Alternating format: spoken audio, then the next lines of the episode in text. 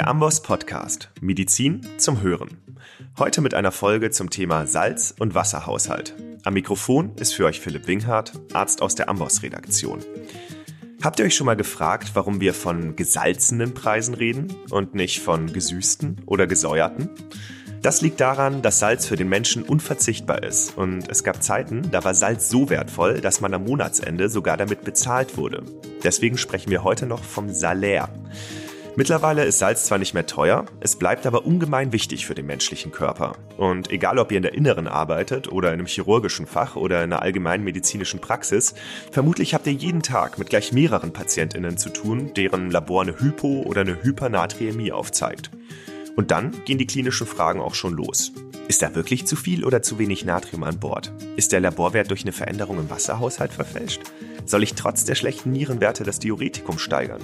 Oder absetzen? Oder braucht die Patientin vielleicht sogar eher eine isotonische Kochsalzlösung? Manchmal ist es alles andere als leicht, solche therapeutischen Entscheidungen zu treffen. Wie man trotz knapper Zeit schnell und einfach durchblickt, welche Untersuchungen und Laborwerte diagnostisch wegweisend sind und worauf es bei der Therapie ankommt, erklärt uns heute Dr. Matthias Janek. Er leitet die Sektion Nephrologie am Albertin Krankenhaus in Hamburg und er führt uns heute durch drei klinische Fälle zum Thema Salz- und Wasserhaushalt. Dr. Janek, herzlich willkommen. Ja, hallo. Vielen Dank für die Einladung. Im Vorgespräch haben Sie mir verraten, welcher Begriff von Ärztinnen und Ärzten am häufigsten auf Suchmaschinen gesucht wird. Und ich war ziemlich verblüfft. Vielleicht teilen Sie es ja auch mit unserer Hörerschaft. Ja, das habe ich einmal. Das waren interne Daten ähm, von einem anderen Nachschlagwerk der Medizin. Und äh, was man gar nicht denken würde, ist, dass Hyponatremie tatsächlich der weltweit am, zumindest in einer bestimmten Phase, weltweit am häufigsten gesuchte Begriff war, was natürlich dadurch bedingt ist, dass diese Störung sehr häufig ist, aber auch da es nachgeschlagen wird, häufig Schwierigkeiten in der Beurteilung und Bewertung macht. Und ähm, ich glaube, die Bedeutung dieser Zahlen, die wird heute noch klar werden. Störungen im Salz- und Wasserhaushalt scheinen also bei vielen eine Art Achillesferse zu sein. Warum sind sie denn klinisch so relevant? Na, die sind relevant erstmal durch ihre Häufigkeit. Also es gibt Daten, dass 15 Prozent aller Patienten in Notaufnahmen eine Hyponatremie aufweisen. Also erstmal die Hyponatremie ist immer per se extrem häufig. Und wenn man das Thema ein bisschen weiter ausdehnt, da werden wir noch drauf kommen, in unseren Adern fließt ja Salzwasser. Das heißt, ein zu viel an Salz äußert sich in Ödemen und ein zu wenig an Salz in niedrigen Blutdruck und akuten Nierenversagen. Und wenn man all diese Störungen zusammennimmt, dann äh, gilt das fast für die Mehrheit der zumindest internistischen Patienten und auch für einen großen Teil der Patienten aus anderen Disziplinen. Chirurgie, alter Mensch ist gestürzt.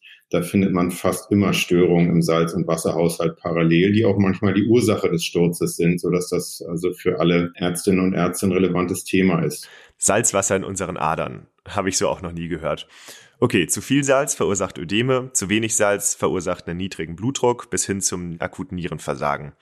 Ähm, bevor wir in die Fälle gehen, schauen wir uns vielleicht nochmal kurz die Physiologie an. Wie reguliert der Körper den Wasserhaushalt und wie reguliert er die Salzverteilung?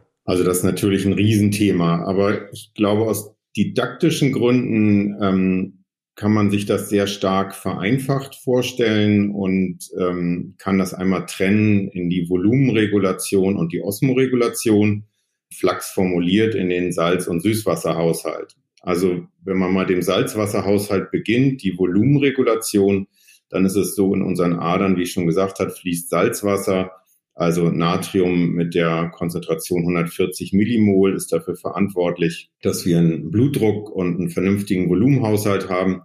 Und dieses Volumen wird in erster Linie reguliert durch Aldosteron. Aldosteron steuert an der Niere die Salz- und Wasserausscheidung. Das heißt, wenn der Blutdruck niedrig ist, beziehungsweise die Niere nicht perfundiert wird, dann wird Aldosteron über das Renin-Angiotensin-Aldosteronsystem hochreguliert und es werden Salz und Wasser retiniert. Ist es so, dass äh, wir einen hohen Blutdruck haben, einen Volumenüberschuss, äh, die Nierenperfusion zunimmt, dann wird das RAS, also das Renin-Angiotensin-Aldosteronsystem gehemmt und die überschüssige Menge an Salz und Wasser wird ausgeschieden. Das kennen wir auch vom Kochsalzbelastungstest, um zu gucken, ob Aldosteron überhaupt reagiert.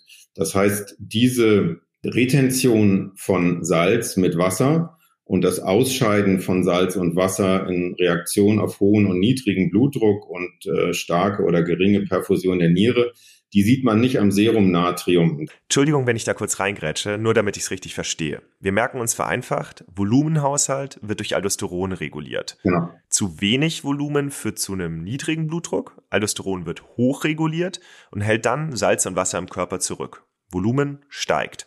Und andersherum, bei zu viel Volumen ist der Blutdruck zu hoch, Aldosteron wird runterreguliert, Salz und Wasser haben freie Fahrt in die Blase, Volumen sinkt. Und das hat jetzt keinen Einfluss auf das Serumnatrium?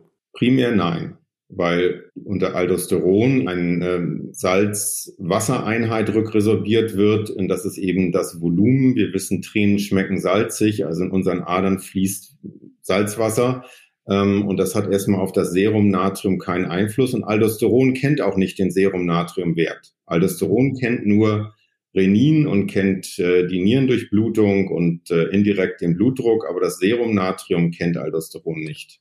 Ah, alles klar, okay. Und deswegen sagten Sie anfangs auch, ein zu viel an Salz äußert sich anhand von Ödemen. Salz und Wasser werden zusammen rückresorbiert, als Einheit. Und deswegen kann ich dann auch sagen, wenn ich Ödeme sehe, die durch eine Volumenüberladung bedingt sind, dann hat dieser Mensch zu viel Salz an Bord. Okay, so viel zur Volumenregulation oder Salzwasserregulation, wie Sie es gerade genannt haben. Wie sieht's mit der Osmoregulation aus? Also die Osmoregulation und ich sage jetzt mal die Süßwasserregulation, ähm, das ist eben unter der Kontrolle des Hormons ADH oder auch Vasopressin. Das kennen wir alle über Hypothalamus und Hypophyse. Und ADH reagiert extrem sensibel auf Störung der Osmolarität. Das heißt, wenn wir ein Glas Wasser trinken, zu viel, dann wird dieses Wasser unser Serum Natrium verdünnen. Das Natrium fällt vielleicht von 140 auf 139 Millimol. Sofort wird ADH gehemmt und das führt dann dazu, dass weniger Aquaporine im Sammelrohr eingebaut werden und dass man das überschüssige Wasser ausscheidet mit dem Effekt, dass ähm, das Serum Natrium wieder auf den Wert von 140 zurückkehrt. Und da das Natrium das entscheidende Ion für unsere Serumosmolarität ist, ist diese Regulation sehr gut am Serumnatriumwert abzulesen. Das heißt, wenn wir mit einem Patienten oder einer Patientin zu tun haben, das wäre mein Anliegen, muss man einmal gucken, gibt es eine Störung der Volumenregulation, zu wenig Volumen, niedriger Blutdruck, platte Vena cava zum Beispiel, ähm, oder zu viel Volumen, geschwollene Beine, weite Vena cava, Lungenödem. Und oder gibt es eine Störung in der Osmoregulation, am einfachsten zu erkennen eben an der Hypo- oder Hypernatremie. Können wir da vielleicht nochmal ganz kurz auf die Rolle des Blutdrucks eingehen? Ähm, bei der Volumenregulation haben wir es ja gerade schon gehört. Da beeinflusst der Blutdruck mittelbar Aldosteron und darüber dann auch die Salz- und Wasserausscheidung. ADH, sagten sie aber, wird durch eine Veränderung der Osmolarität geregelt. Serumnatrium fällt ab, weil, wie sie gesagt haben, zu viel Wasser getrunken. ADH wird dann gehemmt, dadurch weniger Aquaporine im Sammelrohr und deswegen weniger rückresorbiertes Wasser. Am Ende ist die Verdünnung ausgeglichen, aber ist das jetzt völlig unabhängig vom Blutdruck? Der Blutdruck spielt eine Rolle bei beiden Systemen, muss man sagen. Es gibt gewisse Schnittmengen, die ich erstmal aus didaktischen Gründen ein bisschen zurückgestellt habe. Ein niedriger Blutdruck führt auch zur Ausscheidung von ADH. Das ist ein Punkt, auf den wir später nochmal kommen. Das macht es ein bisschen kompliziert. ADH ist auch Vasopressin. Das heißt, ein sehr niedriger Blutdruck, ähm, da kann sich der Körper aussuchen, werde ich hyponatriem oder ohnmächtig. Und ähm, es ist eben so, dass bei sehr niedrigen Blutdruckwerten, wie wir es zum Beispiel bei Schock, Herzinsuffizienz oder Leberzirrhose kennen, wird auch ADH hochreguliert mit dem Effekt, dass freies Wasser rückresorbiert wird äh, und es eben zu einer Vasokonstriktion kommt. Das heißt, jemand, der niedrigen Blutdruck hat und freies Wasser trinkt, der wird eben auf, mit, durch seine relativ hohen ADH oder Vasopressinspiegel ein hohes Risiko haben, eine Hyponatremie zu entwickeln. Also bei niedrigem Blutdruck gibt es eine Überlappung der beiden Systeme. Okay, so viel fürs Erste zur Physiologie.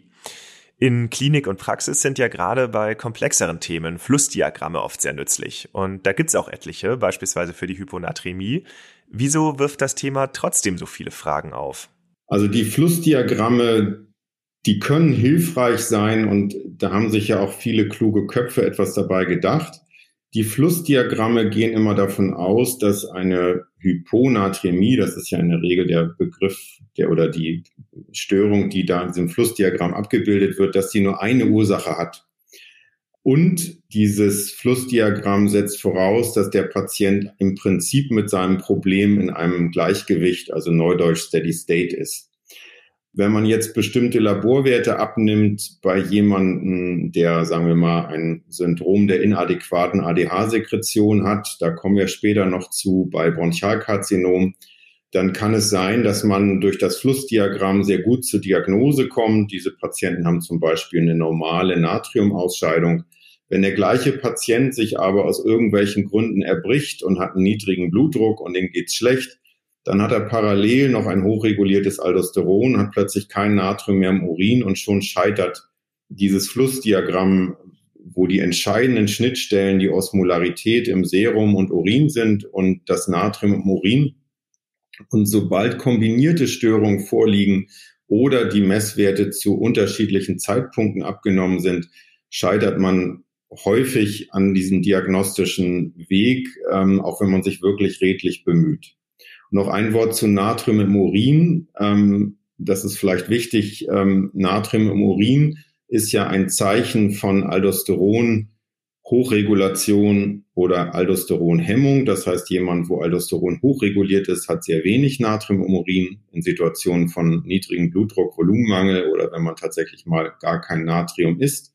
Und jemand, der kein Stör keine Störung mit der Volumenregulation hat, der hat normales Natrium-Urin. Wir scheiden ja ungefähr so viel Natrium aus, wie wir essen. Aber in dem Moment, wo ein Patient Diuretika nimmt, und Diuretika sind ja in aller Regel keine Wassertabletten, sondern Salztabletten, das heißt, äh, Diuretika führen dazu, dass wir Salz und Wasser ausscheiden. Das heißt, wenn ein Patient morgens sein Thiazid-Diuretikum oder sein Thorasemid genommen hat, dann hat er eine erhöhte Salzausscheidung und wir können aber mit diesem Wert in der Situation eigentlich nichts mehr anfangen. Das heißt, in dem ganzen Spektrum Leberzirrhose, Herzinsuffizienz gibt es ja kaum einen Patienten, der nicht vorbehandelt ist ähm, und wo nicht Diuretika diese Bewertung des Natriums im Urin stören. Das heißt, äh, das ist ein schwieriges Geschäft. Man muss sich eben genau die klinische Situation angucken, muss sich genau die Vormedikation angucken und ähm, häufig liegen eben kombinierte Störungen vor. Dann würde ich sagen, gehen wir doch direkt in unseren ersten klinischen Fall für heute. Eine 83-jährige Frau. Die stellt sich mit Dyspnoe in der Notaufnahme vor. Sie sagt, sie habe ein schwaches Herz und nehme deswegen auch ein Medikament. An den Namen kann sie sich aber gerade nicht erinnern. In der körperlichen Untersuchung fallen beidseits deutliche Beinödeme auf und außerdem ergibt sich der Verdacht auf Pleuraergüsse, auch beidseits. Der Blutdruck ist niedrig, 90 zu 60 mm Hg und das Serumnatrium auch niedrig bei 126 Millimol pro Liter, also neun Punkte unter dem unteren Referenzwert. Der liegt bei 135 zur Erinnerung. Wie gehen Sie jetzt vor? Also, so wie Sie den Fall geschildert haben, ist die Patientin erstmal hypervolem. Das ist eine wichtige Ersteinschätzung, den Volumenstatus. Das ist manchmal gar nicht so simpel, aber wenn man jetzt wirklich ausgeprägte Beinödeme und Pleuraergüsse hat, dann kann man, glaube ich, sicher sagen, die ist hypervolem. Und eine Regel in diesem Kontext ist, alle Menschen mit Hypervolemie, alle Menschen mit Ödem und mal umgangssprachlich alle Menschen mit dicken Beinen haben zu viel Natrium im Körper. Es ist so, dass man immer sagt, sie haben Wasser in den Beinen, aber wenn man da destilliertes Wasser hätte, wäre man tot, da hätte man eine schwerste Hyponatremie. Das heißt, wenn ein Patient ein Natrium von 140 hat und dicke Beine, dann bestehen diese Beine, diese Ödeme eben unter anderem aus einem Salzwasser, was einen Natriumgehalt von 140 Millimol pro Liter hat. Also wir können festhalten, unsere Patientin hat, weil sie Ödeme hat, auf jeden Fall zu viel Natrium im Körper. Und wenn man sich die Geschichte anhört, denkt man, diese Patientin ist herzkrank. Das heißt, ähm, sie hat einen niedrigen Blutdruck. Das hat dazu geführt, dass Aldosteron hochreguliert wurde, um den Blutdruck zu steigern. Aldosteron weiß auch nicht, dass das Herz krank ist. Aldosteron denkt, vielleicht hat sie Durchfall. Ähm, also sie hat eine RAS-Aktivierung. Und der Sinn dieser Hormonachse ist eben, Salz und Wasser zu retinieren, ähm, mit dem Sinn, den Blutdruck zu steigern. Das ist natürlich, wenn man ein schwaches Herz mit erhöhter Vor- und Nachlass hat, äh, fatal. Aber die Beine sind geschwollen, ähm, weil Aldosteron hochreguliert ist. Also sie hat zu viel Natrium im Körper. Das ist der erste Gedanke, den ich zu dieser Dame habe. Und dann ist es so, sie ist hyponatriäm, das heißt, sie hat auch eine Störung der Osmoregulation.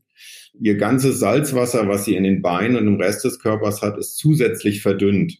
Häufig kommt das dadurch zustande, dass immer wenn alte Damen, in diesem Beispiel auch alte Herren, wenn die, wenn es denen schlecht geht oder sind ein bisschen tüdelig, dann heißt es, Omi, du musst mehr trinken. Da ist meistens das Problem. Und jemand mit schwachem Herzen und niedrigem Blutdruck, das hatten wir eingangs schon gesagt, hat in der Regel ein erhöhtes ADH in Form von Vasopressin. Da versucht der Körper eben mit allen Mitteln den Blutdruck ähm, zu stabilisieren, also hochzuhalten. Und diese Menschen bekommen ihr ADH nicht mehr auf Null. Und wenn diese Patientin ein Glas Wasser trinkt, was die Tochter liebevoll anreicht, dann bleibt eben dieses Wasser im Körper.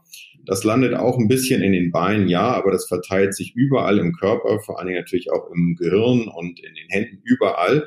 Und was wir davon sehen, von diesem überschüssigen freien Wasser, das ist eben, dass hier eine Hyponatremie entwickelt. Hm, vielleicht geht das jetzt nur mir gerade so, aber ich finde das schon nicht ganz ohne mit Aldosteron und ADH. Gerade wenn die dann auch noch gleichzeitig wirken. Können Sie den Fall vielleicht bitte noch mal ganz kurz für unsere Hörerschaft zusammenfassen?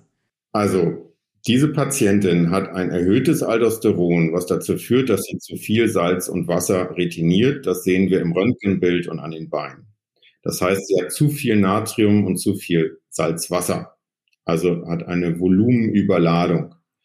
Und on top hat sie noch eine, das kann man auch Verdünnungshyponatremie nennen, durch das Trinken des Wassers auf das erhöhte ADH hat sie auch noch eine Störung ihrer Osmolarität, also eine Hyponatremie. Vielleicht wird es einfacher, wenn wir sagen, wie, wie man therapeutisch vorgeht. Also die hat eine Störung der Volumenregulation, geschwollene Beine, Lungenödem oder hat eine Störung der Osmoregulation, Hyponatremie. Und was wir machen müssen, ist ähm, die Beine schlank machen. Die Beine bestehen ja aus Salzwasser, das heißt, diese Patienten brauchen Diuretikum. Hier würde idealerweise Furosemid oder Torasemid äh, eingesetzt werden, weil wir wissen, dass Schleifendiuretika etwas mehr Wasser als Salz ausscheiden, ähm, weil sie die ADH-Wirkung an der Niere abschwächen. Das heißt, wir würden erstmal gucken, dass wir die Beine schlank bekommen ähm, durch ein Schleifendiuretikum. Und die Hyponatremie würden wir parallel behandeln, ganz schlicht, was in der Regel die beste Maßnahme ist durch eine Trinkmengenrestriktion. Das heißt, auch wenn das etwas gemein klingt, würden wir diese Patientin mit einer Kombination aus Trinkmengenrestriktion, Zielparameter wäre da die Hyponatremie und Furose mitbehandeln, Zielparameter wäre da Körpergewicht bzw. Ödemstatus. Jetzt ist es ja aber so, dass gerade solche Patientinnen häufig wirklich sehr schlechte Nierenwerte haben. Da könnte man ja jetzt durchaus davor zurückschrecken, ein Diuretikum anzusetzen oder zu steigern und dann auch noch eine Trinkmengenrestriktion zu verordnen. Das würden Sie in dem Fall jetzt aber trotzdem machen. Das würde ich trotzdem machen. Schlechte Nierenwerte sind ja ein weites Feld und es gibt ja eigentlich nur eine Situation, wo Diuretika gut sind für die Nierenfunktion und gerade Patienten mit dekompensierter Herzinsuffizienz haben ja das Problem des venösen Rückstaus, ähm, eben was wir sehen in Beinödem, aber das Blut staut sich ja vor dem rechten Herzen auch in die Nierenvene. Parallel ist der niedrige Blutdruck, das heißt die Nierenperfusion ist schlecht. Und in diesem Kollektiv kommt es tatsächlich manchmal und auch nicht so selten unter mit, unter einer Negativbilanz zu einer Verbesserung der Nierenfunktion. Das hängt damit zusammen, dass eben der venöse Rückstau vor dem rechten Herzen weniger wird. Zum anderen ist es so, wenn sie eine dilatative Kardiomyopathie zum Beispiel hat, dass das Herz rekompensiert ähm, mit weniger Volumen und über Frank Starling äh, und äh, andere Mechanismen ähm, das Herz effektiver pumpt, so es sogar manchmal zum paradoxen Anstieg des Blutdrucks kommt. Ähm, und also in dieser Situation hätte ich gar keine Sorgen vor ähm, dieser Therapie.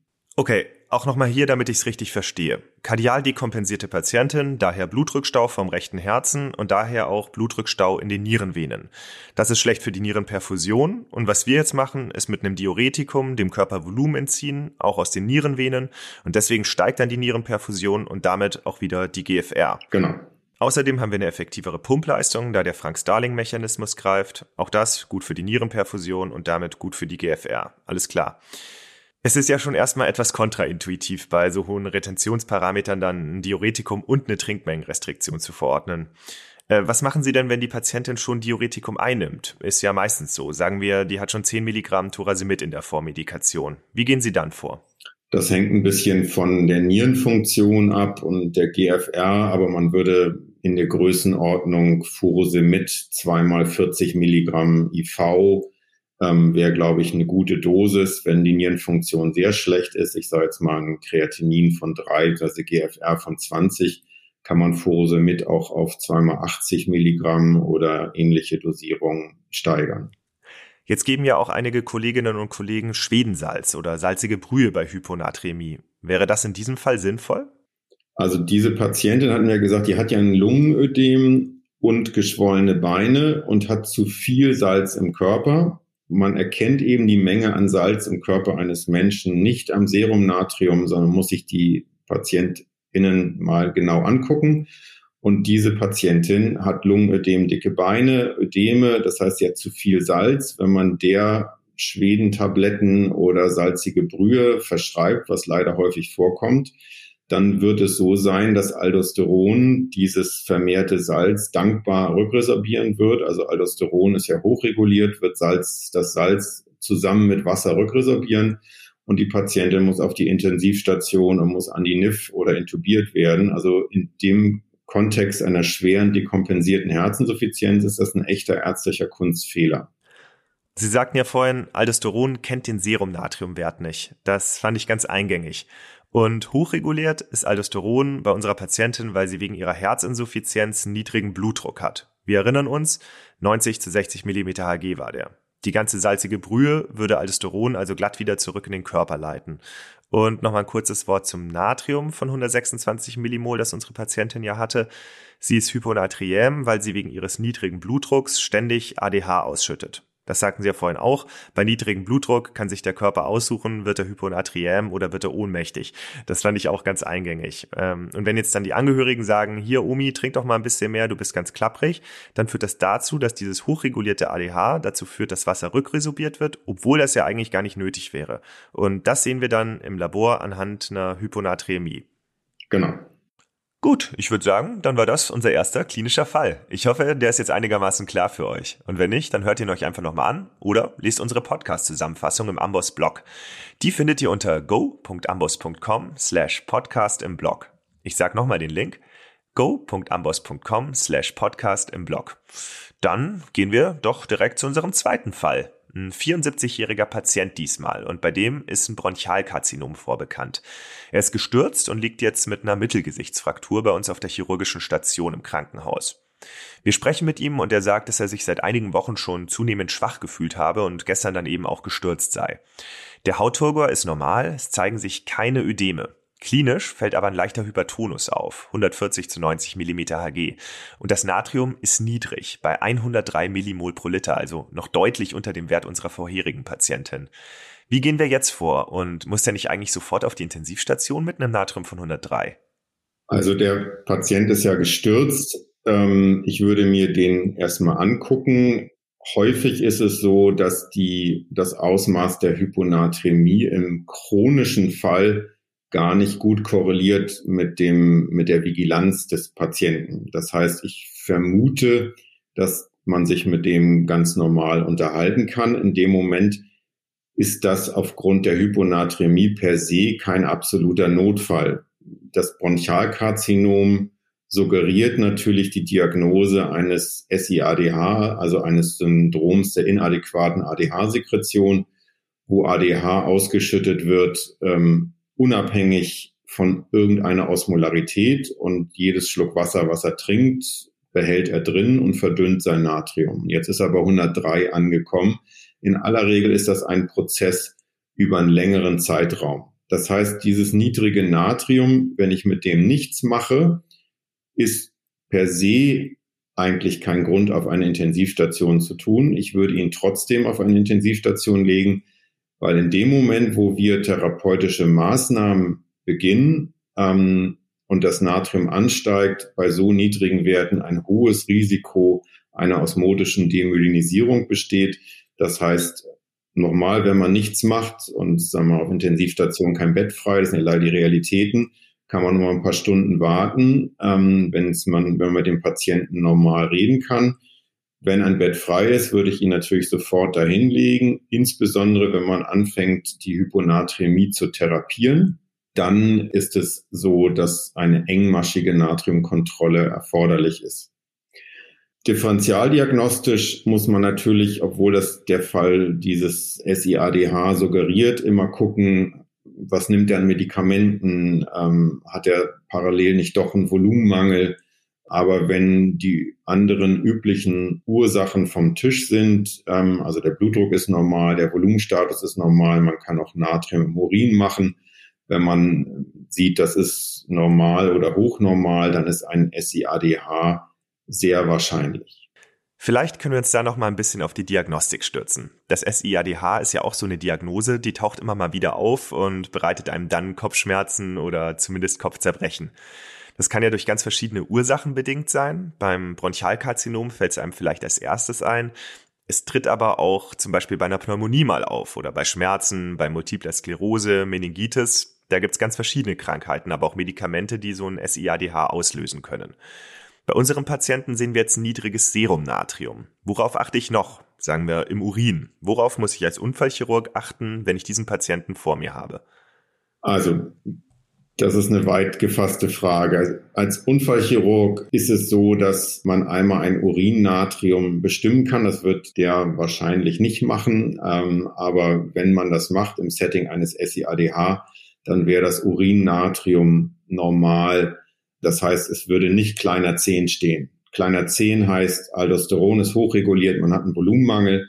Bei jemandem mit einem SIADH ist der Volumenstatus normal. Das heißt, wenn der 10 Gramm Salz isst, scheidet er 10 Gramm Salz aus. Als Unfallchirurg würde ich, wenn man mal kurz nachgeschlagen hat, einmal gucken, hat mein Patient, der jetzt gestürzt ist, hat er noch typische Medikamente, die das auch auslösen könnten? Und da sind an vorderster Front äh, Hydrochlorothiazid zu nennen, dann Antiepileptika. Das kann ja sein, dass er schon mal einen epileptischen Anfall hatte irgendwie im Vorfeld. Also Carbamazepin und Verwandte wären da wichtig nachzusehen. Und ähm, Antidepressiva vom SSRI-Typ, ähm, da würde ich sicher mal einen Blick drauf werfen.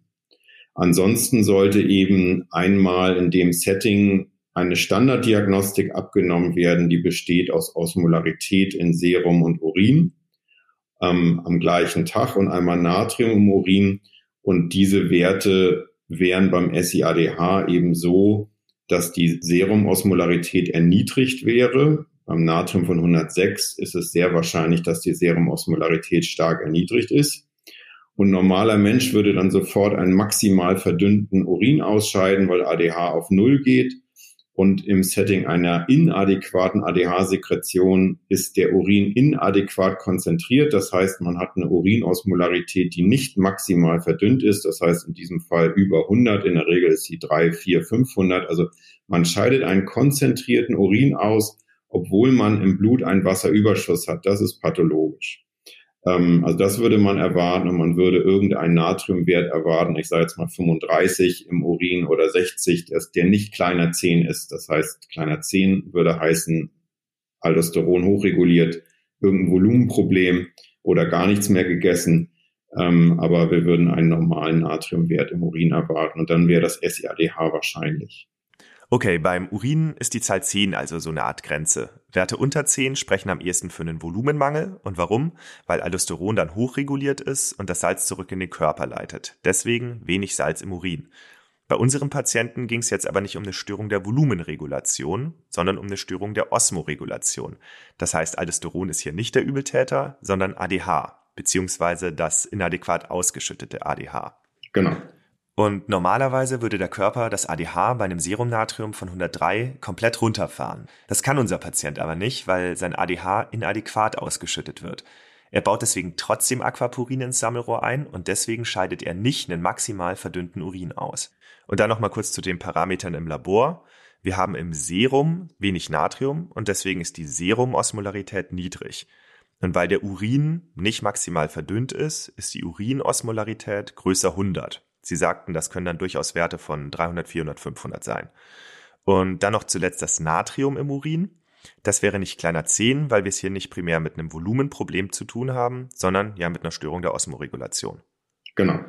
Okay, zurück zu unserem Patienten. Der sitzt jetzt vor uns und spricht mit uns und wir haben es ja gerade gehört, trotz des niedrigen Serumnatriums ist das jetzt keine Situation, in der wir akut therapieren, wenn kein Intensivbett frei ist. Wenn wir jetzt aber doch starten, wie gehen wir dann vor? Wie bekommen wir das SIADH unter Kontrolle? Also 103 ist ja eine ausgeprägte Hyponatremie. Man muss kleiner Pitfall noch, das Bronchialkarzinom macht gerne Nebennierenmetastasen, auch eine Nebenniereninsuffizienz kann, ähm, und die ist nicht so selten, kann eine schwere Hyponatremie machen. Das sieht man in der Regel am niedrigen Natrium mit einem sehr hohen Kalium. Also wenn man diese Kombination sieht, Natrium niedrig, Kalium hoch, muss man hellhörig werden, äh, insbesondere wenn noch ein niedriger Blutdruck und eine Azidose vorliegt. Unser Patient hatte ja einen Blutdruck von 140. Ähm, das spricht dagegen. Trotzdem würde ich zur Sicherheit einmal Cortisol und ACTH bestimmen in diesem Setting. Das nur am Rande. Aber das SIADH, das haben wir jetzt diagnostiziert bzw. für wahrscheinlich erklärt. Die erste Maßnahme wäre hier, wenn man gar nichts anderes in der Hand hat, wäre erstmal eine Trinkmengenrestriktion. Das wird beim Natrium von 103 nicht reichen. Das wird vielleicht das Natrium auf 109 äh, oder so bringen. Und dann muss man sich überlegen, unser Patient hat ja gar kein Problem mit Natrium, sondern der hat eine reine Wasservergiftung. Und das ist auch das Problem bei der Hyponatremie, ist vor allen Dingen der Name. Eigentlich müsste man alle Hyponatremien umlabeln in Wasservergiftung. Ähm, also das einzige Problem, was unser Patient hat, auch wirklich das einzige, natürlich neben dem Bronchialkarzinom, aber jetzt mal aus Elektrolytsicht, das einzige Problem ist, das Wasser, was er trinkt, bleibt drin und verdünnt sein Natrium. Wenn der 10 Gramm Natrium ist, dann scheidet er 10 Gramm Natrium aus. Wenn das Serum Natrium stabil bleibt bei 103, kann er normal essen. Ähm, bei dem funktioniert alles wie bei uns. Das einzige Problem ist, wenn er ein Glas Wasser trinkt, bleibt das drin und sein Natrium fällt von 103 auf 102. Das heißt, Erstmaßnahme wäre nichts zu trinken geben. Wenn der klinisch A oder oligosymptomatisch ist, würde man, und das reicht nicht, und bei Natrium 103 wird eine Trinkmengenrestriktion nicht halten, dann muss man sich überlegen, wie kriegt man das Wasser aus diesen Menschen heraus? Und hier gibt es eigentlich zwei Möglichkeiten. Das eine ist, wir hemmen die ADH-Wirkung. Sein Problem ist ja, ADH ist hochreguliert und resorbiert Wasser an der Niere zurück. Das heißt, man kann ihm einen Vasopressin-Rezeptorantagonisten geben. Das ist das Tolvaptan. Und wenn man das Wort Wassertablette in irgendeinem Kontext benutzt, das heißt also eine Tablette, die wir geben und der Patient scheidet Wasser aus, also Süßwasser, reines Wasser, dann ist eigentlich Tolvaptan die einzige Wassertablette. Die Diuretika, die gängig sind, ähm, Schleifendiuretika, Thiazide, etc., die scheiden alle Salz aus als Zielparameter und mit dem Salz kommt Wasser mit. Das heißt, das Ziel einer Diuretikatherapie ist eine negative Salzbilanz. Das Ziel einer Tolvaptan-Therapie bei unserem Patienten ist eine negative Wasserbilanz. In dem Moment, wo der anfängt, Wasser auszuscheiden, wird sein Serumnatrium steigen. Die Alternative zu diesem Medikament, was sagen wir mal, nicht ganz billig ist und äh, sehr wirksam, das heißt, das führt zu einem rapiden Natriumanstieg, den man gut kontrollieren muss und ähm, wo man auch reagieren können muss, äh, wenn der zu ausgeprägt ist. Die Alternative ist Harnstoff. Ähm, das wird von einigen ähm, auch sehr propagiert. Harnstoff ist das Prinzip, dass Harnstoff ein osmotisches Diuretikum ist. Das heißt, wir trinken Harnstoff mit wenig Wasser, aus geschmacklichen Gründen mit wenig Orangensaft. Ähm, oder es gibt eine bestimmte Zubereitung, wo es nicht ganz so harnstoffig schmeckt. Und das Ziel ist, dass wir dann Harnstoff mit viel Wasser ausscheiden. Also letztendlich einfach der Effekt eines osmotischen Diuretikums. Harnstoff ist durchaus effektiv, ist ein bisschen lästig, äh, wie gesagt, vom Geschmack. Die Erfahrung sagt, beim Natrium von 103 wird das nicht ausreichen. Ich würde jetzt in diesem Fall, würde ich dem Patienten Tolvaptan geben. Das ist Startdosis, wäre 7,5 Milligramm einmal am Tag. Und ich würde sehr engmaschig äh, kontrollieren, dass das Natrium nicht zu schnell steigt. Und Ziel wäre, sagen wir mal so, in der Größenordnung 5 Millimol pro Tag. Sehr konservativ. Und das würden Sie auf Intensivstation machen? Ja, weil die überschießende Reaktion, da können wir gleich zu kommen, ähm, wenn man äh, das nicht ausreichend kontrolliert und der Patient überschießend reagiert, und die Obergrenze, also muss zwischen Ziel und Obergrenze differenzieren. Die Obergrenze ähm, bei jemand ohne Risikofaktoren wäre 12 Millimol pro Tag. Ähm, also ich habe jetzt mal fünf gesagt, man kann auch sagen fünf bis acht ist vertretbar und zwölf wäre absolute Obergrenze ähm, und 18 Millimol in zwei Tagen wäre die Obergrenze. Das heißt, die sind relativ eng gefasst. Und wenn man jetzt Tolvaptan gibt, das ist ein hochwirksames Medikament. Das heißt, der Patient fängt sofort an, einen sehr dünnen, natriumarmen Urin auszuscheiden und sein Natrium geht steil nach oben. Wenn er überreagiert, dann müssten wir eben ihn dazu anhalten, sehr viel zu trinken ähm, und oder ihm Glucose fünf Prozent zu geben. Ähm, oder ähm, wenn es wirklich stark überreagiert, kann man auch Desmopressin geben, also ADH in synthetischer Form, um diesen zu schnellen Anstieg zu blocken. Und das geht eben nur, wenn man wirklich Zeit hat, sich drum zu kümmern und auch Zeit hat, eben regelmäßige Natriumkontrollen durchzuführen. Und das Schreckgespenst hinter dieser vorsichtigen Steigerung des Serumnatriums, das ist ja die zentrale Pontine Myelinolyse.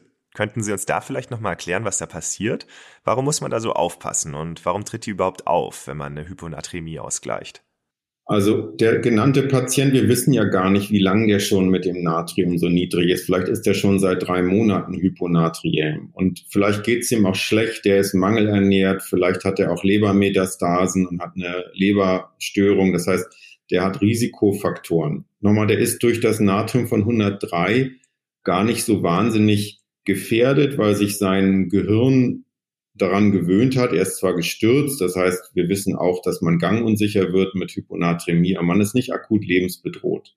Wenn man jetzt das Natrium zu schnell anhebt, ähm, dann ist im Hirn das Natrium immer noch 103 und im Blut ist es 120 ähm, nach ein paar Stunden, wenn es schlecht läuft.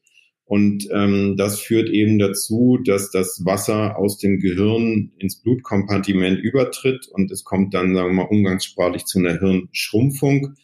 Und da ist besonders der Hirn stammsensibel. Und das Tückische ist, dass die Patienten, denen geht's gar nicht so schlecht. Also man sagt, oh je, das Natrium ist 120 äh, nach einem halben Tag und geht zum Patienten und sagt, Mensch, dem geht's ja gut.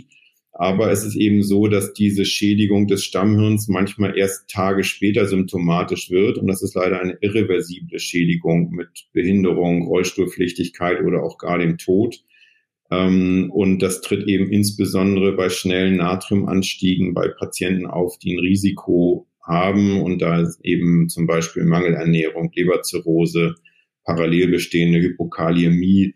Ähm, da gibt es so allerlei Probleme und Risikofaktoren, so dass man versuchen sollte, diesen Natriumanstieg zu begrenzen. Also der Patient ist umgangssprachlich oder genau gesagt nicht durch seine Erkrankung gefährdet, sondern durch die Ärztin oder den Arzt, die den Natriumanstieg verursacht. So viel zum SIADH. Wenn ihr das jetzt vielleicht um 4 Uhr früh nicht mehr im Nachtdienst parat habt, schaut am besten nochmal ins Amboss-Kapitel SIADH. Den Link packen wir euch in die Show Notes. Und dann würde ich sagen, gehen wir auch schon zu unserem dritten Fall. Diesmal wieder eine Frau, eine 80-jährige Patientin und die wird von ihrem Sohn in die Notaufnahme gebracht. Der sagt, sie leide seit etwa zwei Tagen an Diarrhoe und der Sohn habe ihr deswegen jetzt auch geraten, viel zu trinken, um eben den Flüssigkeitsverlust auszugleichen. Jetzt ist sie verwirrt und laut Sohn hat sie auch zweimal gebrochen. Außerdem erfahren wir durch den Sohn, dass sie mehrere Medikamente einnimmt. Die Medikamentenliste liegt jetzt aber gerade noch zu Hause, der Sohn will sie gleich holen. Die Beine sind schlank, es liegen keine Ödeme vor. Das Serumnatrium beträgt 125 Millimol pro Liter. Was vermuten Sie? Also das ist äh, eine der häufigsten Konstellationen, ähm, die wir in der Notaufnahme sehen. Das heißt, älterer Mensch, Hyponatremie, Prima Vista Volumenmangel und die Anamnese ist natürlich immer extrem wichtig.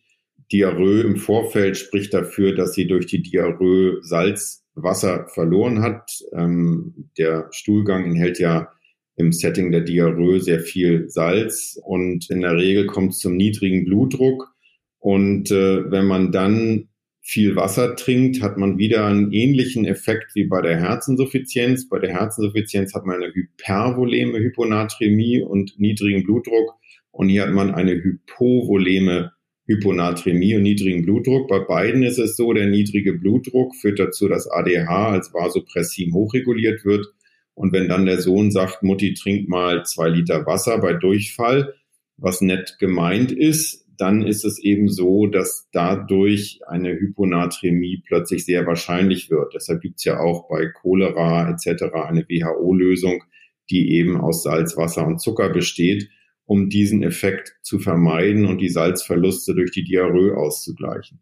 In der Regel findet man in den Medikamenten dieser älteren Damen ein Thiazid-Diuretikum. Die sind ja sehr, sehr weit verbreitet und in dieser Situation Volumenmangel ähm, plus viel Trinken sind PatientInnen mit Thiazid-Diuretika besonders gefährdet, eine Hyponatremie zu entwickeln. Also meine Gedanken wären erstens, sie hatten Volumenmangel, also einen Mangel an Salz und Wasser. Diese Patientin hat einen echten Salzmangel, aber das sehen wir eben nicht am Serumnatrium, sondern wir sehen es daran, dass sie äh, an der Anamnese, an der Diarrhoe, am wahrscheinlich niedrigen Blutdruck und wenn man Schall machen würde, würde man sehen, eine platte Vena cava. Und sie hat ein ähm, Problem der Osmoregulation, das heißt, das wenige Salzwasser, was sie hat, das ist verdünnt durch das Süßwasser, was sie getrunken hat. Nochmal in dem Wasser, was wir trinken, ist in der Regel im Verhältnis zum Blut fast kein Salz drin. Also der ist so Verhältnis 1 zu 400 ungefähr. Das heißt, wir trinken Süßwasser das ist eigentlich ein typisches Setting und die Therapie ist da auch relativ selbsterklärend. Jetzt haben Sie ja schon ein paar Mal den Wiener Carverschall angesprochen, um den Volumenstatus einzuschätzen. Das ist ja gerade im Dienst oder in der Praxis ein wirklich hervorragendes und nützliches Mittel. Und wer da noch nicht ganz firm ist oder nochmal nachlesen möchte, der kann das im Amboss Sono-Kurs unter go.amboss.com slash Sono-Kurs. Da findet ihr die technischen und anatomischen Grundlagen, viele Untersuchungsvideos und eben auch den Schall der abdominellen Gefäße. Ich sage nochmal den Link go.amboss.com slash Sonokurs. Bevor wir zur Therapie kommen, ich hätte jetzt noch eine kurze Frage zur Regulation, wenn wir uns bei der Patientin den Urin anschauen würden. Sie hat ja einen Volumenmangel und deswegen ist Aldosteron hochreguliert und gleichzeitig ist auch ADH hochreguliert, weil sie einen niedrigen Blutdruck hat. Was würden wir da für Natrium im Urin erwarten? Also das hängt davon ab, ob sie während ihres Erbrechens noch das Thiazid-Diuretikum morgens eingenommen hat, was ich vermute, oder das Thorasemid, was sie vielleicht auch noch nimmt. Wenn sie jetzt keine Medikamente genommen hat, würde man erwarten, dass sie das Natrium Urin kleiner 10 ist, weil Aldosteron maximal hochreguliert ist. Wegen eines vorliegenden Volumenmangels. Die Therapie, sagten Sie, ist selbsterklärend. Die Patientin braucht Flüssigkeit, nehme ich an. Was machen wir? Natriumchlorid 09? Was sie hat, ist ja erstmal, die hat ja einen echten Salzmangel nochmal ersichtlich an der Anamnese niedrigen Blutdruck Platte Cava. Das heißt, diese Patientin braucht eine Vollelektrolytlösung. Letztendlich ist unerheblich äh, und ich würde ihr eher, weil sie wahrscheinlich auch einen Kaliummangel hat, eher ähm, eine Ringerlösung oder eine andere Vollelektrolytlösung mit Kalium geben, also eine balancierte Lösung, um ihren Mangel an Salzwasser auszugleichen. Man kann parallel auch noch eine Trinkmengenrestriktion machen, wenn man das machen möchte, um die gleichzeitig bestehende Hyponatremie zu behandeln. Also es ist gar nicht unbedingt ein, sagen wir mal, ein Widerspruch in sich, dass man parallel eine Trinkmengenrestriktion und eine Vollelektrolytlösung gibt. In diesem Setting würde ich mich, glaube ich, aber auf eine Vollelektrolytlösung beschränken und würde das Thiazid-Diuretikum aus ihrer Hausmedikation was man wahrscheinlich dann finden wird nach Anruf in der Hausarztpraxis, würde ich dann pausieren. Und diese Patienten regulieren sich in der Regel sehr, sehr schnell. Das Problem, also kleiner klinischer Hinweis ist 126 oder 125, was sie hatte, ist jetzt nicht wahnsinnig gefährlich, aber manchmal kommen solche Patientinnen auch mit 110. Und wenn man dann sagt, ich hänge eine Ringer an oder sagen wir mal zwei Liter Ringer und setze das Thiazid-Diuretikum ab, das sind ja Interventionen, wo man sich als behandelnde Ärztin oder Arzt denkt, ich habe ja gar nicht viel gemacht. Aber das Problem dieser Patientin ist, also die Ursache der Hyponatremie ist äh, die Diarrhoe, der Volumenmangel, das viele Trinken und das Thiazid-Diuretikum. Und wenn man jetzt die Diarrhoe behandelt oder die Diarrhoe wird von selber besser, man behandelt den Volumenmangel und setzt das Thiazid ab und sagt, ihr trinken Sie nicht zwei Liter, Sie kriegen das über die Vene. In dem Moment behandelt man sämtliche Störungen gleichzeitig mit relativ bescheidenen Mitteln und diese Patientinnen, die neigen dazu, mit dem Natrium hoch zu rasen. In der Regel passiert nichts, weil die Anamnese war ja seit zwei Tagen Diarrhoe, die Störung relativ äh, zeitnah entstanden ist. Ähm, und bei Natrium gilt Einfallswinkel gleich Ausfallswinkel. Das heißt, wenn das relativ zügig entstanden ist, kann man es auch relativ zügig ausgleichen. Das passiert unbewusst sehr, sehr häufig in Deutschland, auch bei uns. Und es passiert häufig nichts, weil eben äh, das schnell entstanden ist. Aber wenn man sich das genau überlegt, würde man das eher vorsichtiger gestalten, würde nochmal die Anamnese machen, wann ging es ihm zuletzt sehr gut und würde aber versuchen, sich doch innerhalb dieser Grenzen 12 Millimol an einem Tag und 18 Millimol in zwei Tagen zu orientieren. Und es kann deshalb auch manchmal sinnvoll sein, dass obwohl ein echter Volumenmangel vorliegt, dass man der Patientin vielleicht äh, eine Mischung aus Ringer und G5 gibt, äh, wenn man merkt, das Natrium geht zu schnell nach oben ähm, und der Blutdruck normalisiert sich zu schnell, die Diarrhoe geht zu schnell weg, sie ist wieder ordentlich. Ähm, also das ist manchmal erstaunlich, wie gut der Körper das regulieren kann. Und man sieht das in dem Moment, wenn die Patientin anfängt, große Mengen dünnen Urins zu produzieren, dann sieht man, okay, jetzt hat sie ihren Volumenmangel ausgeglichen, sie hat ihr ADH wieder auf Null gebracht. Und in dem Moment schafft sie es eben, freies Wasser auszuscheiden. Und wenn man in dem Beutel ganz viel dünnen Urin sieht, ähm, dann ist ob 8, dann wird das Natrium schnell ansteigen. Dann haben wir also auch unseren dritten Fall erfolgreich therapiert. Wenn wir die drei Fälle anschauen, dann war die Anamnese ja, wie so häufig, sehr entscheidend. Haben Sie da vielleicht noch ein paar allgemeine Tipps für unsere Hörerschaft, beispielsweise was die Medikamentenanamnese angeht? Also bei der Anamnese eines Patienten oder einer Patientin mit Hyponatremie ist die erste Frage, sind Thiazid-Diuretika, da sind eben auch Indapamid, Chlortalidon, Zipamid äh, müssen abgefragt werden, treten die auf. Ich mache so, wenn ein Thiazid-Diuretikum in der Medikation ist, höre ich auf zu denken. Ich höre natürlich nicht ganz auf zu denken, aber ich mache mal zwei Tage Denkpause, weil die Wahrscheinlichkeit, dass hierdurch die Hyponatremie bedingt ist, sehr, sehr hoch ist. Da gibt es auch Arbeiten, dass Patienten eine genetische Prädisposition haben, die also immer wieder auf Thiazide hyponatriem werden. Das ist der relevanteste Grund. Dann gucke ich nach Spironolacton. Auch Spironolacton, äh, wenn das in der Medikation ist, höre ich auch erstmal kurz auf zu denken und würde warten, bis die Wirkung abgeklungen ist. Das dauert leider äh, mehrere Tage. Das kann man nicht am nächsten Tag beurteilen. Dann gucke ich, wie eingangs gesagt, auf äh, Antiepileptika, insbesondere Carbamazepin und Oxcarbazepin. Das sind äh, typische Verursacher. Da muss man eben in Rücksprache mit der neurologischen Abteilung ähm, gucken, ob man die Antiepileptika umstellt. Dann Antidepressiva vom SSRI-Typ.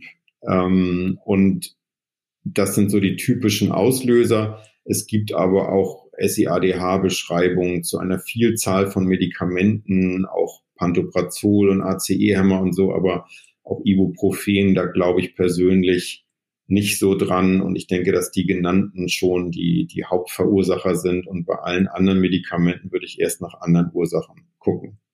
Und dann muss man natürlich in der Anamnese gucken, gibt es äh, Diarrhoe, ähm, gibt es Hinweise auf einen Volumenmangel, wurde hausärztlich die Thorasemid-Dosis verdreifacht, sodass der Patient niedrigen Blutdruck, Volumenmangel entwickelt hat.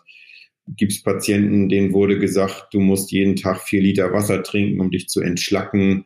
Wir hatten eine Patientin mit einer Umkehrosmoseanlage zu Hause, die immer destilliertes Wasser getrunken hat.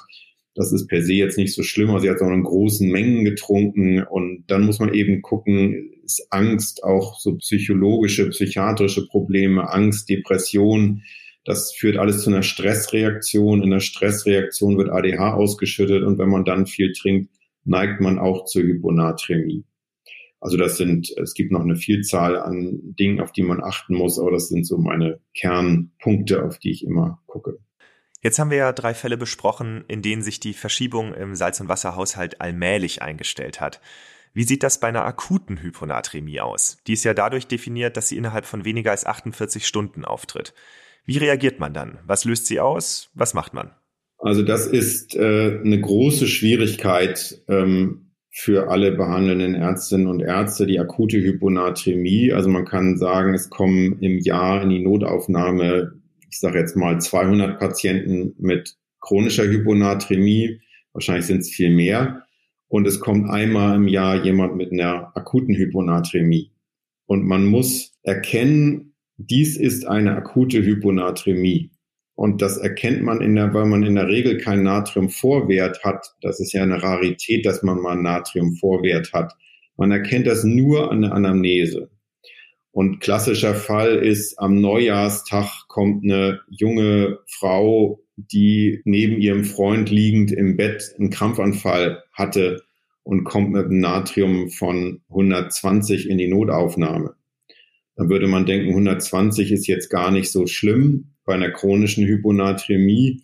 Aber wenn eine akute Hyponatremie auftritt am Neujahrstag, dann wissen wir, die hat am Silvesterabend irgendetwas gemacht. Also in diesem Fall würde ich denken, Ecstasy und viel trinken.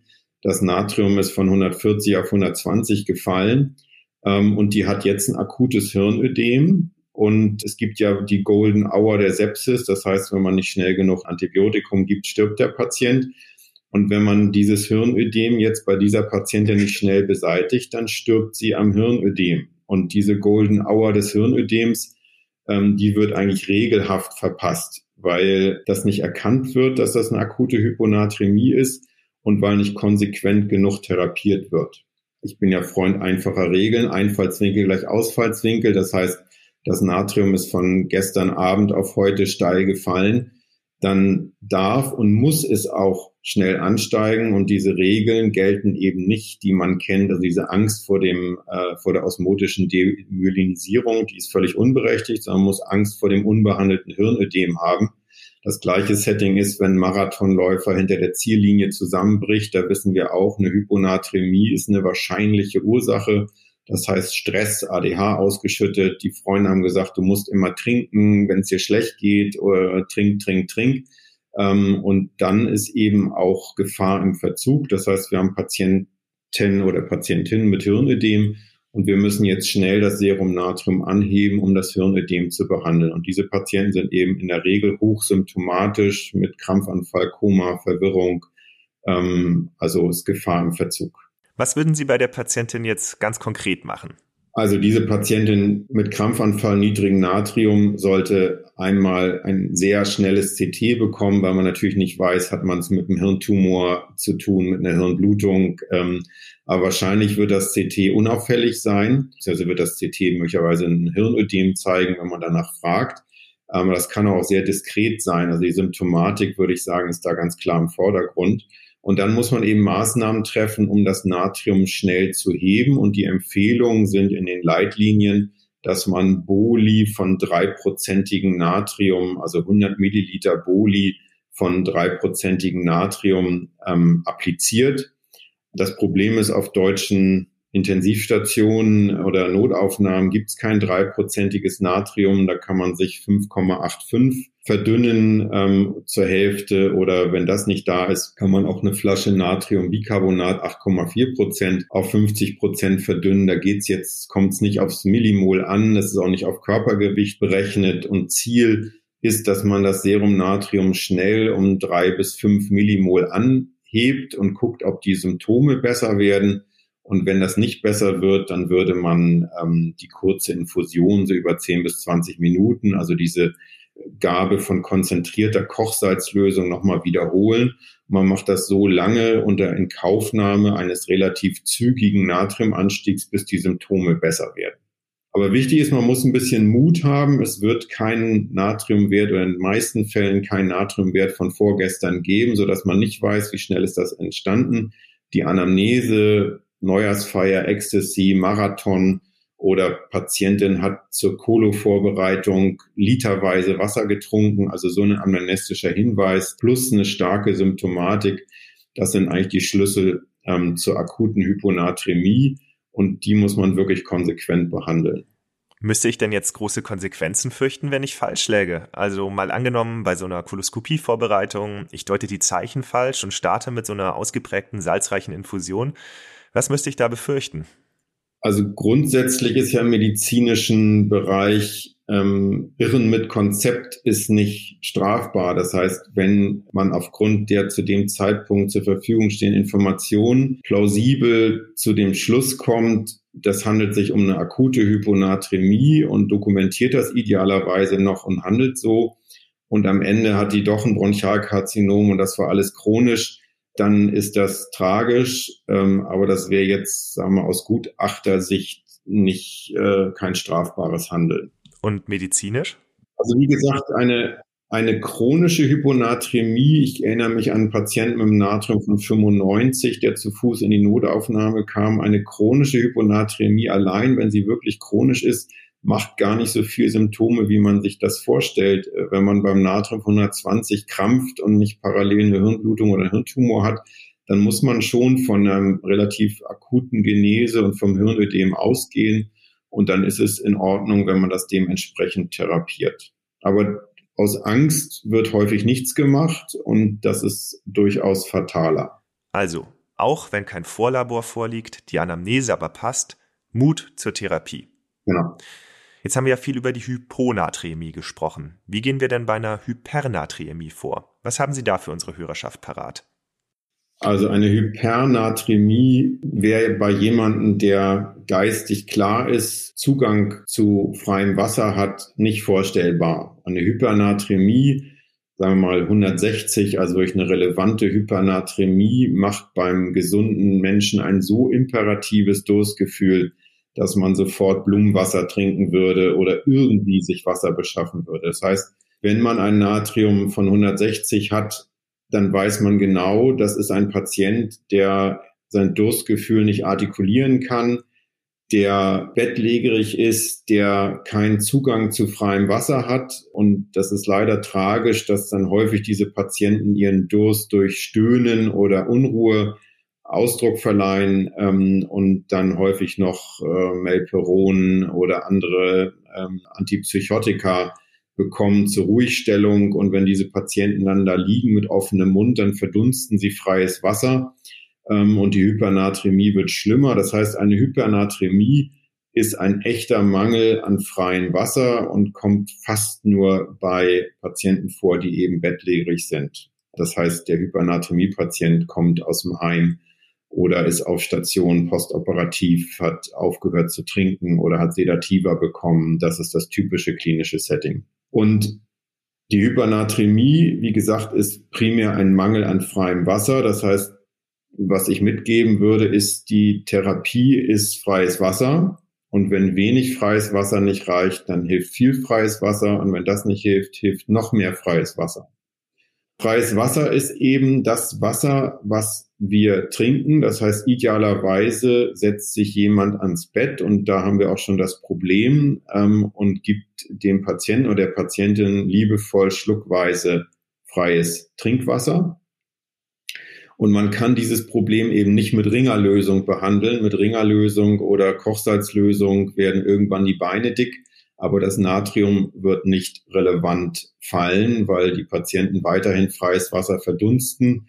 Ähm, und durch Gabe von Vollelektrolytlösung wird irgendwann der Blutdruck steigen, ähm, aber irgendwann wird man mit geschwollenen Beinen und Lungenödem enden und das Serumnatrium ist immer noch hoch. Das heißt, wenn Trinken nicht klappt, dann kann man sogar überlegen, ob man eine Magensonde legt und darüber freies Wasser oder Tee appliziert. Das wird sagen das Natürlichste. Wenn das nicht umsetzbar ist, dann muss man freies Wasser über die Vene geben. Destilliertes Wasser oder irgendein Mineralwasser kann man aus osmotischen Gründen nicht geben. Deshalb ist unsere Krücke die G5. Da wird eben der Zucker verstoffwechselt und freies Wasser bleibt über. Man muss sich überlegen, dass ein Mensch mit einem Natrium von 160 ein ausgeprägtes Wasserdefizit hat. Der hat einen Bedarf jetzt am Tag von anderthalb Liter, was er normalerweise trinken würde. Und er hat noch ein Defizit, also das ist sein Tagesbedarf. Und ein Defizit, das kann man ausrechnen mit Formeln wahrscheinlich von drei bis sechs Litern. Das heißt, sein Tagesbedarf plus sein Defizit liegt bei geschätzt mal vier bis fünf Liter Minimum. Ähm, und wenn man dann ein Liter G5 anhängt, dann wird man keinen großen Effekt sehen, weil man dann sozusagen gerade mal den Tagesbedarf deckt. Das heißt, man muss große Mengen an freiem Wasser applizieren und dann ist es eben so, wenn man große Mengen an G5 gibt und der Patient oder die Patientin hat noch einen Diabetes, dann und der Zucker geht auf 300, hat man eine osmotische Diurese, geht einem das ganze Wasser wieder verloren. Man muss dann auch wirklich konsequent den Zucker unter 160 halten. Also es ist ein schwieriges Problem, was in der Regel Patientinnen aus dem Heim betrifft äh, oder sehr bettlägerige Demente. Man muss viel Wasser applizieren und dann kriegt man es eigentlich immer gelöst. Wenn man im Nachtdienst also zu einem vermeintlich deliranten Patienten gerufen wird, vielleicht hat er einfach Durst. Auch da lohnt sich also ein Blick auf Serumnatrium und vielleicht kann man sich dann das eine oder andere Mal die Verordnung von Melparon oder Haloperidol sparen. Alle Infos zur Klinik, zur Diagnostik und zur Therapie der Hypo- bzw. der Hypernatremie könnt ihr übrigens auch unter go.ambos.com slash natrium direkt bei uns auf Ambos nachlesen. go.ambos.com slash natrium. Dr. Janek, gibt's was, was Sie unseren Hörerinnen und Hörern vielleicht noch mit auf den Weg geben wollen? Ich glaube, das Wichtigste ist, Hyponatremie muss man umlabeln in Wasservergiftung. Ähm, das Wasser, was wir trinken, ist Süßwasser. Und wenn man einen Patienten hat mit einer Hyponatremie, würde normalerweise das ADH auf Null gehen und man würde das Wasser sofort ausscheiden, das Überflüssige. Man muss sich fragen, warum kriegt mein Patient sein ADH nicht auf Null? Und mit der Frage kommt man sehr einfach weiter. Zum Beispiel, er hat ein Bronchialkarzinom, er hat ein Medikament, was ADH-Sekretion bewirkt oder er oder sie hat einen niedrigen Blutdruck. Ähm, das sind so typische Ursachen. Und dann ist sozusagen in der Ursache auch gleich die Therapie mit enthalten. Dr. Janek, ich bedanke mich ganz herzlich für diese Einblicke in die Welt des Salzes und des Wassers. Ja, gerne. Hat Spaß gemacht.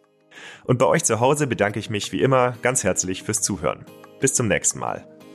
Zum neuen Amboss-Blog kommst du unter go.amboss.com slash blog. Alle Infos zum Amboss Podcast und der Amboss Wissensplattform gibt es unter go.amboss.com slash podcast.